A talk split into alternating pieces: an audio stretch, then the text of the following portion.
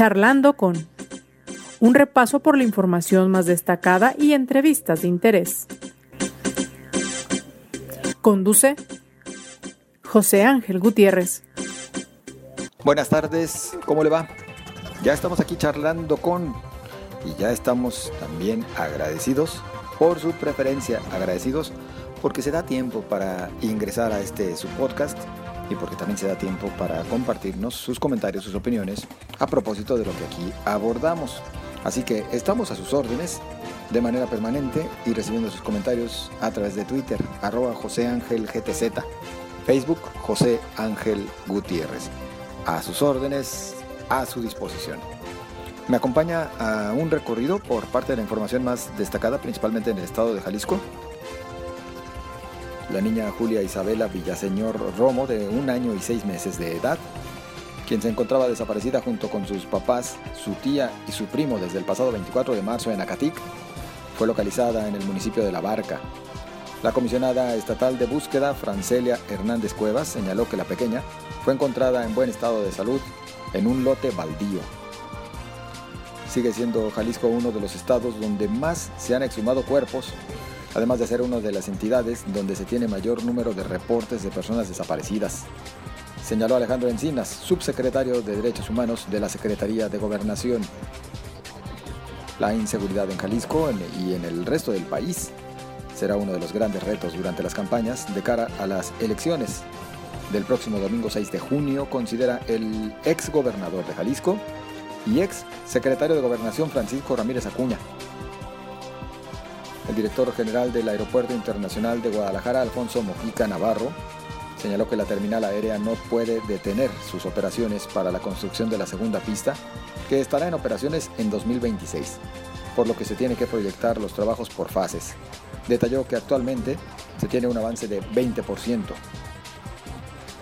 Queda abierta la convocatoria Reinicia Empleo Formal, que estará dirigida a micro y pequeñas empresas afectadas por las medidas de prevención y contención de la pandemia de COVID-19 informó el secretario de Desarrollo Económico del Gobierno del Estado, Ernesto Sánchez Proal. La Secretaría de Infraestructura y Obra Pública de Jalisco entregará este domingo el acuaférico al CIAPA. La CIOP explicó que se efectuaron las pruebas hidrostáticas bajo la supervisión del CIAPA. Se realiza el proceso de vaciado para unir los tramos y colocar la válvula de desfogue. En la información nacional, Carla Quintana, comisionada nacional de búsqueda de personas en México, reconoció que existe déficit de forenses, por lo que son decenas de miles de cuerpos sin identificar en las fiscalías de los estados y también en la Fiscalía General de la República. Además, se han realizado acciones en 228 municipios del país acompañados de elementos de la Sedena o de la Guardia Nacional pues usted tiene parte de la información más destacada, tan solo parte de la información más destacada hasta estos momentos. Oiga, en Zapopan eh, transcurrió con buen ritmo la vacunación anti-COVID-19. De hecho, este jueves eran todavía la, una de la tarde y en la mayoría de los eh, módulos de vacunación había espacio disponible y dosis también disponibles. Esto nos habla de uno de dos factores. O responde a un tema natural en cuanto a la demanda y que conforme se avanza con la letra inicial del apellido, también hay menos personas. Otra posibilidad es que hubo quienes sí acudieron también de Zapopan a vacunarse a otros municipios inclusive seguramente al extranjero, ¿eh? porque hay quienes, eh, si tienen posibilidades económicas, viajaron a los Estados Unidos en su momento. Pero también hay una tercera. Hay gente que pregunta cuál es la vacuna. Y como en este momento se está distribuyendo la de AstraZeneca, pues hay quienes están negando otra vez. Ya lo habíamos visto este fenómeno en otros municipios, incluido Guadalajara, pues también en Zapopan se está dando de quienes dicen, si no es la de Pfizer, yo no quiero. Será difícil el que se cumpla a cada quien con el tipo de vacuna o la farmacéutica de su preferencia. digo, en una campaña nacional, resulta por demás complicado el que se pueda cumplir así. Mucho se ha discutido respecto al tema y hay quienes dicen que al final sí es un derecho ciudadano el decidir cuál vacuna quieren que les pongan.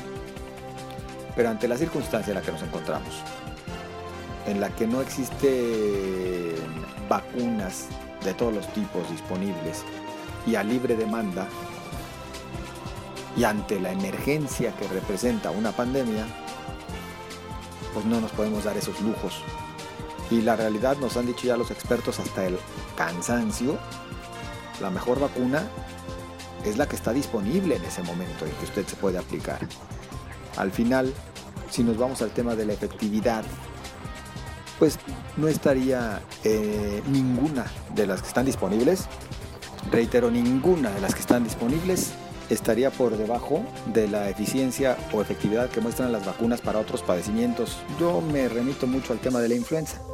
La de la influenza tiene una efectividad de entre 50 y 60%. Aquí nada más hay que recordar algo. Lo importante de las vacunas es que no, no que vayan a evitar por completo la enfermedad. Lo que nos garantizan es que si nos da, si nos pega, no será con el mismo rigor y no veremos agravamiento de la misma, poniéndonos en riesgo inclusive la vida. Esa es la eficiencia y la efectividad de una vacuna, más allá de los alcances que tiene en ese porcentaje que de repente nos distrae bastante. Ya lo hemos comentado en otros espacios aquí y esperemos que pues, si nos caiga el 20, aproveche por favor. Si usted vive en Zapopan, tiene más de 60 años, todavía tiene oportunidad de acudir a los módulos que estarán disponibles en Zapopan hasta el sábado, así que todavía quedan dos días para que aproveche. Acompáñenos a lo siguiente. Aprovechamos la visita de Alejandro Moreno, dirigente nacional del PRI, para platicar unos minutos acerca de la expectativa que en el Revolucionario Institucional tienen con rumbo a este proceso electoral del 6 de junio. ¿Cómo está? Gracias. Primero, muchas gracias, José Ángel, por la oportunidad de platicar contigo y compartirte que, bueno, estamos trabajando, como te hemos comentado, Jalisco es prioridad para el Comité Ejecutivo Nacional del PRI, es prioridad para la coalición Va por México. Estamos trabajando, como sabes, en la elección eh, federal en los 20 distritos federales, eh, en una coalición con el PAN, el PRD y el PRI, con una propuesta sólida, una propuesta robusta que nace también de la sociedad civil. Y bueno, en lo local el PRI va a competir con candidatos propios, que vamos a una elección de propuesta, una elección que plantee contrastes donde nosotros podemos dar no solo una propuesta clara, sino presentar soluciones para que la ciudadanía tenga una mejor calidad de vida. Así que estamos trabajando, no será una elección sencilla como ninguna elección lo es, vamos a la competencia electoral y bueno, el próximo 6 de junio esperamos tener con el compromiso de nuestra militancia, de nuestros dirigentes, de nuestros sectores, de líderes naturales, de nuestros líderes de colonia, de nuestra gente, ganar la elección el 6 de junio. Así con la mente fría y los pies bien plantados sobre la tierra, ¿cuál es la expectativa real que tienen ustedes para este proceso, tanto en el caso de Jalisco, es decir, si habláramos de municipios, de distritos, en lo local y federal, qué números tienen de posibilidades y por supuesto también en lo nacional. Mira, nosotros estamos trabajando, obviamente tenemos proyecciones internas, tenemos mediciones internas, porcentajes que tenemos en distintas entidades del país que podemos aportar primero a la coalición nacional, que es la de Va por México, y segundo en candidaturas donde competimos solos. Aquí vamos en 125 municipios, el PRI registró candidaturas en 123, tenemos nuestros registros en los 20 distritos federales de la coalición, estamos trabajando en los distritos locales, estamos trabajando en esta participación amplia. Lo que queremos nosotros es aportar, porque que no me gusta luego eh, decir, oye, vamos a ganar tantos para que luego me digan, ya viste, dijiste esto, no ganaron, no, no. Nosotros queremos ganar la mayor cantidad de espacios de participación política, tenemos nuestra realidad en Jalisco, Vivimos un momento no fácil para el partido después de los resultados del 2018, pero nos estamos organizando, estamos trabajando en lo local para ir con las mejores mujeres y los mejores hombres y tengamos un mejor resultado que en el 2018. ¿Qué necesitamos hoy? Sumar esfuerzos y trabajar juntos con PAN PRD para la coalición federal en los 20 distritos federales y ganar la mayoría para generar un nuevo equilibrio en la Cámara de Diputados. Presidente, eh, lo platicábamos hace unos momentos, pero lo pregunto ahora para este espacio. Eh, ¿Qué garantías están ofreciendo también como institutos políticos quienes van en la coalición Bueno, para que en algún momento tengan la certeza de que sí van a ir juntos, inclusive después de la elección. Y que no de buenas a primeras veamos que alguno de, de los tres institutos políticos pues o se sume ya en bloque a, Morena y, a todas sus decisiones, que es lo que se supone en este momento están tratando de, evitar, alguna mayoría para, para, el partido en el gobierno. Nosotros hemos construido una plataforma política sólida entre los tres partidos, una coalición electoral fuerte, donde hay... Eh, objetivos y causas comunes que nos unen. Estamos trabajando en ello, estamos trabajando en una agenda legislativa robusta que sea de los tres partidos políticos, una agenda que nos permita plantear propuestas claras y responsables en la Cámara de Diputados y ser un contrapeso real al gobierno federal de Morena y nosotros trabajar eh, de manera clara, de manera directa, para que los compromisos que se asumieron con la ciudadanía, con más de 500 organizaciones de la sociedad civil, vayamos en ese acuerdo y en ese compromiso. Una agenda legislativa de los tres, donde seamos una coalición eh, legislativa de oposición fuerte, firme y sólida, siempre pensando en el beneficio del país y también donde vamos en coalición en las gubernaturas, impulsar los gobiernos de coalición, donde haya mujeres y hombres de distintos partidos políticos, ciudadanos, que contribuyan a un mejor desarrollo, un mejor crecimiento para construir mejor calidad de vida para los ciudadanos en cada entidad federativa, los gobiernos de coalición. Eh, ¿Consideran que el ciudadano ya perdonó al PRI? Si es que cabe así el término. Mira, yo creo que los ciudadanos tienen que tener claro el contraste de cuando somos resultados. Eh, yo lo que te diría, eh, los jaliscienses van a perdonar al MC aquí con los peores resultados que hay en seguridad, con los peores resultados que hay en coordinación, en recursos, en obras, en infraestructura. A nosotros ya la ciudadanía nos dio su mensaje en el 2018. Nosotros no somos gobierno hoy aquí en Jalisco. Hoy quien gobierna es el MC, entonces hay que pedirle resultados al MC y Morena gobierna a nivel eh, nacional.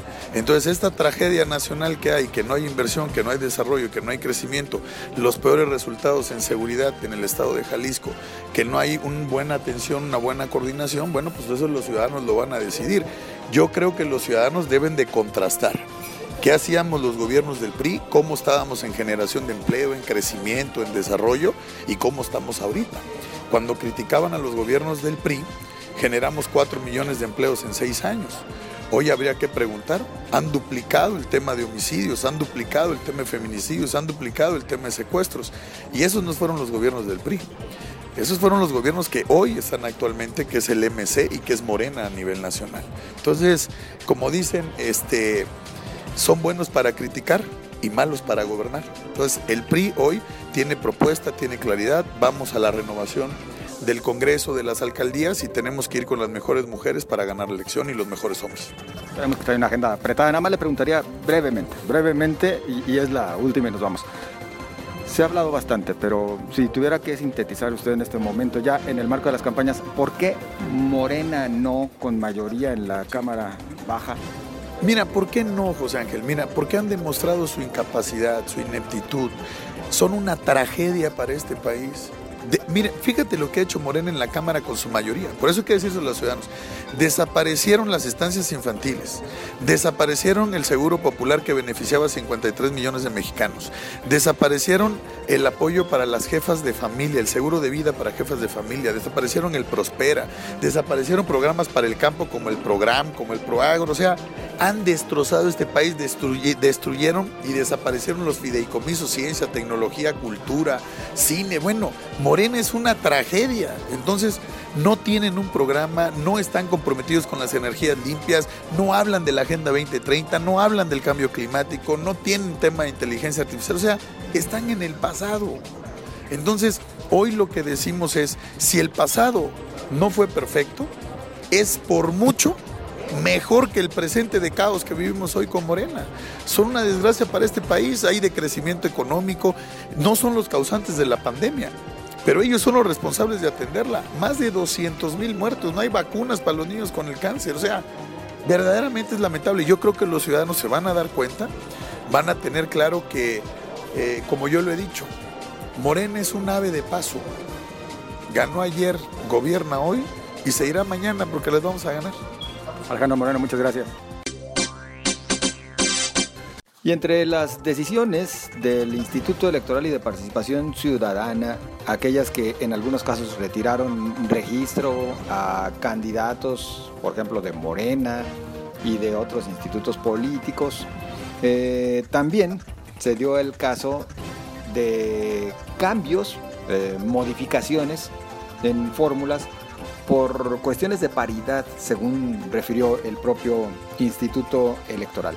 Uno de esos casos fue el de Polo Leal, quien era aspirante a la candidatura de Zapopan y que por lo pronto pues eh, le retiran, por lo menos le relegan a la segunda posición. Aparece sí en la planilla, pero en la segunda posición porque el Instituto Electoral determina que por cuestiones de paridad tenía que ser mujer por parte de redes sociales progresistas en Zapopan. Hace cosa de minutos, Polo Leal acudió al instituto para presentar el respectivo recurso de impugnación. Te saludamos, Polo, ¿cómo estás? ¿Qué tal, José Ángel? Buenas tardes, ¿cómo estás? Buenas tardes a la gente que nos escucha. Bien, bien, bien, aquí saliendo del Instituto Electoral y de Participación Ciudadana del Estado de Jalisco, presentamos un recurso de impugnación este, donde quiero que quede claro que no es un tema en contra de, de las mujeres, es un tema de paridad, este, donde el Instituto Electoral de Participación Ciudadana no respetó este, las planillas que presentó mi partido, redes sociales progresistas, y en un procedimiento oscuro, en un procedimiento unilateral, me dicen ellos que, que el partido no, no había presentado las planillas completas correspondientes y a mí me meten a un sorteo que tampoco nos fue notificado, que tampoco fue público, que también fue en oscurito, y me mandan a mí a la posición número dos en Zapopan. Entonces lo que estamos nosotros este, impugnando es eso, porque en primera cuenta el partido, claro que presentó este los, los documentos necesarios para cumplir con los cinco hombres y las cinco mujeres, como es lo que se marcó en el Instituto Electoral y de Participación Ciudadana, y más allá porque somos un partido progresista que le damos el lugar a las mujeres, el que se merecen, el que deben de tener, te puedo comentar que incluso en mi planilla hay más mujeres que hombres, pero sí también lo que estamos exigiendo nosotros al instituto, vía este, tribunal que va a resolver, es que se respete el principio de paridad, el principio de equidad, que debe ser de iguales, 5 y 5. En los municipios donde mi partido tiene cinco mujeres son Lagos de Moreno, Tepatitlán, Ciudad Guzmán, Zapotlán el Grande, eh, Tlaquepaque y Guadalajara y a los hombres nos correspondía Zapopan, Tlajomulco de Zúñiga, El Salto, Tonalá y Puerto Vallarta. Cuando mueven la planilla de Zapopan, ¿dejó el instituto 6 y 4? Lo dejó 6 y 4. Se le hace la observación al presidente del instituto electoral de que no se estaba respetando el principio de paridad, que hay que recordar que paridad quiere decir iguales. Y el presidente en mención dice, no, el principio de paridad mientras beneficia a la mujer, no hay ningún problema. Y claro que lo entiendo y tiene razón hasta el punto donde sean impares.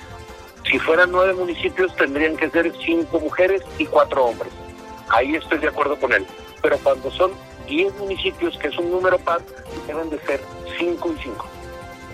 Bueno, según eh, algunos eh, criterios que han manejado, sí se advierte que en estos momentos inclusive si resultan más eh, mujeres que hombres, no pasa nada, tal vez tendría sentido, pero la pregunta real es, ¿por qué toma esta decisión el Instituto Electoral? Es decir, ¿por qué toma la decisión, particularmente con redes sociales progresistas, de dejar seis mujeres y cuatro hombres en los diez municipios más poblados?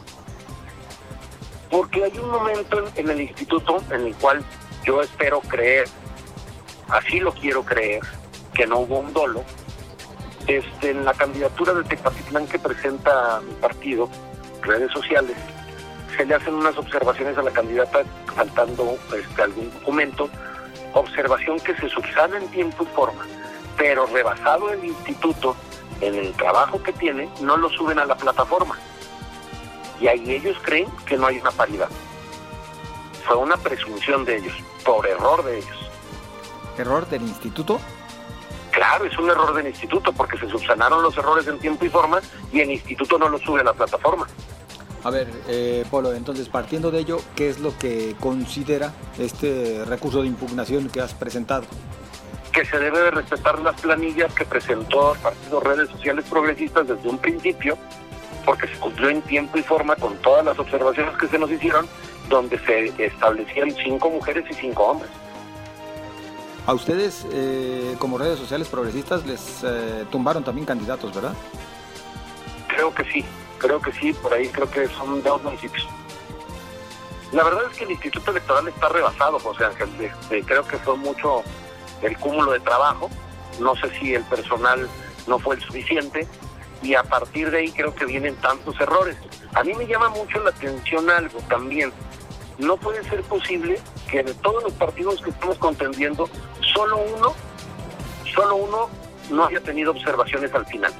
En todos los demás partidos, en todos los demás casos hubo observaciones. No quiero pensar yo que hay ahí una mano negra. ¿Te refieres a Movimiento Ciudadano?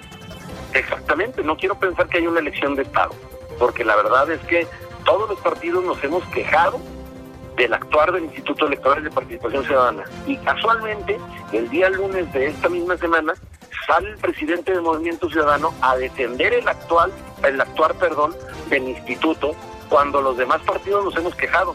Y entonces, pues si más de más de, de 10 partidos nos estamos quejando, algo debe de haber, ¿no? Ahora yo no sé si el presidente del Movimiento Ciudadano sea ahora el vocero del instituto. Polo, ¿por qué tú? ¿Por qué Zapopan? A ver, eh, ¿percibes así como que llevaba dedicatoria? No sé, no, no, no quisiera caer yo en, en, una cuestión personal de que haya sido con dedicatoria el tema. Yo quiero creer que el instituto no actúa de esa forma, pero sí es muy raro todo lo que está sucediendo, no solo en mi caso, sino en el caso de muchos partidos políticos. Presentas ya el recurso de impugnación. ¿Cuántos días esperan ustedes para que resuelva? Eh, es la sala regional del tribunal, ¿verdad? Pues es la sala regional. Nosotros estamos pidiendo una figura jurídica que se llama Persaltum para que ellos sean los que resuelvan de manera pronta y expedita, porque al final del día lo que está ocasionando el instituto es que no podamos hacer una campaña eh, con los mismos tiempos que los demás candidatos. En tanto no se resuelve este asunto, eh, ¿tus compañeros de planilla no han salido a hacer campaña? No, ellos siguen haciendo campaña porque son parte de una planilla, yo sigo haciendo campaña porque soy parte de una planilla, yo estoy registrado en la planilla, pero lo que nos movieron fue el orden. Bien, es decir, entonces de alguna manera sí siguen ustedes haciendo campaña, pero pues... No de la misma se... forma, porque no, no podemos salir igual que los demás. Por supuesto. Todo estaba planeado a que alguien, en este caso tu servidor, fuera la cabeza de esta planilla. A ver, eh, para que nos quede claro entonces, ¿será la sala regional la que determine y aquí es un sí o es un no y ya no hay otra instancia? Solo que por ahí si hubiera una violación constitucional podríamos recurrir a otra instancia, pero esperemos que la sala este, valide nuestros argumentos tome en cuenta los conceptos de violación y los agravios que se están cometiendo en contra no solo de mi persona, sino del partido, y resuelva a celeridad a favor de nosotros. Bien, pues habremos de estar entonces al pendiente de lo que determine la sala regional, cosa de días, se supone que cuatro o cinco días, ¿no? Esperemos que sea en menos, en dos. bueno. Perfecto, pues esperemos entonces. Pues Polo, muchas gracias al pendiente y estaremos en comunicación. Muchas gracias, te mando un abrazo y saludos a todas las personas que nos escuchan. Muy amable. Polo Leal es candidato de redes sociales progresistas. En este momento para el instituto, candidato a regidor, apareciendo en la segunda posición. Desde el inicio y conforme era la pretensión del partido, candidato a presidente municipal de Zapopan. Momento de despedirnos, momento de decir a usted muchas gracias. Oiga, eh, tenía oportunidad de platicar hoy con el doctor Héctor Raúl Pérez Gómez, infectólogo, ha sido parte de la sala situacional en salud por COVID-19, ex director de los hospitales civiles de Guadalajara, y me comentaba cómo ya desde hace algunos días Jalisco ha comenzado a registrar cierto comportamiento a la alza en cuanto al registro de casos COVID-19. Es decir, ya desde antes de estas vacaciones prácticamente. no podemos achacarlo todas las vacaciones, sino al incremento de la actividad en general que hemos registrado en Jalisco después de que se habló de una reducción importante. Desde la semana que corre del 21 al 27 de marzo y en lo sucesivo, hemos visto un aumento de casos COVID. El doctor Héctor Raúl habla de que podríamos prever que después de este periodo vacacional haya un aumento importante en cuanto a casos y en cuanto a decesos, que por cierto siguen creciendo. Y además si le sumamos el tema de las campañas que han provocado mayor movilización de personas por parte de los institutos políticos, los candidatos, los simpatizantes, etc., pues esto también representa otro foco de alerta adicional. Por eso la insistencia de que nos cuidemos, por eso la insistencia de que recuerde usted, no se ha acabado la pandemia. Recuerde que se le controló un poco, pero en cualquier momento puede volver a ocurrir lo que nos sucedió después de las vacaciones de diciembre. Usted recordará, hubo momentos entre enero y febrero en que ni siquiera había camas de hospital, en que no se daban abasto para la atención y tampoco en algunas regiones del estado para otorgar áreas de terapia intensiva para quienes se complicaban por la presencia de COVID.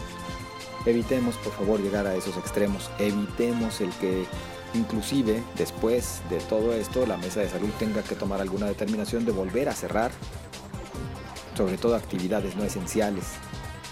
Apenas que se ha visto la posibilidad de una recuperación económica, no podemos darnos ese lujo. Por favor, cuídese, mantenga las medidas sanitarias, mantenga la sana distancia, el uso de cubrebocas como debe de ser, el uso de gel antibacterial si es que no puede estarse lavando las manos de manera permanente, cuidándonos todos en lo general. Así, pues no nos veremos en complicaciones de salud. Muchas gracias por su compañía, gracias por escucharnos. Mañana, una cita aquí charlando con. Por lo pronto, para usted lo mejor, pásela bien.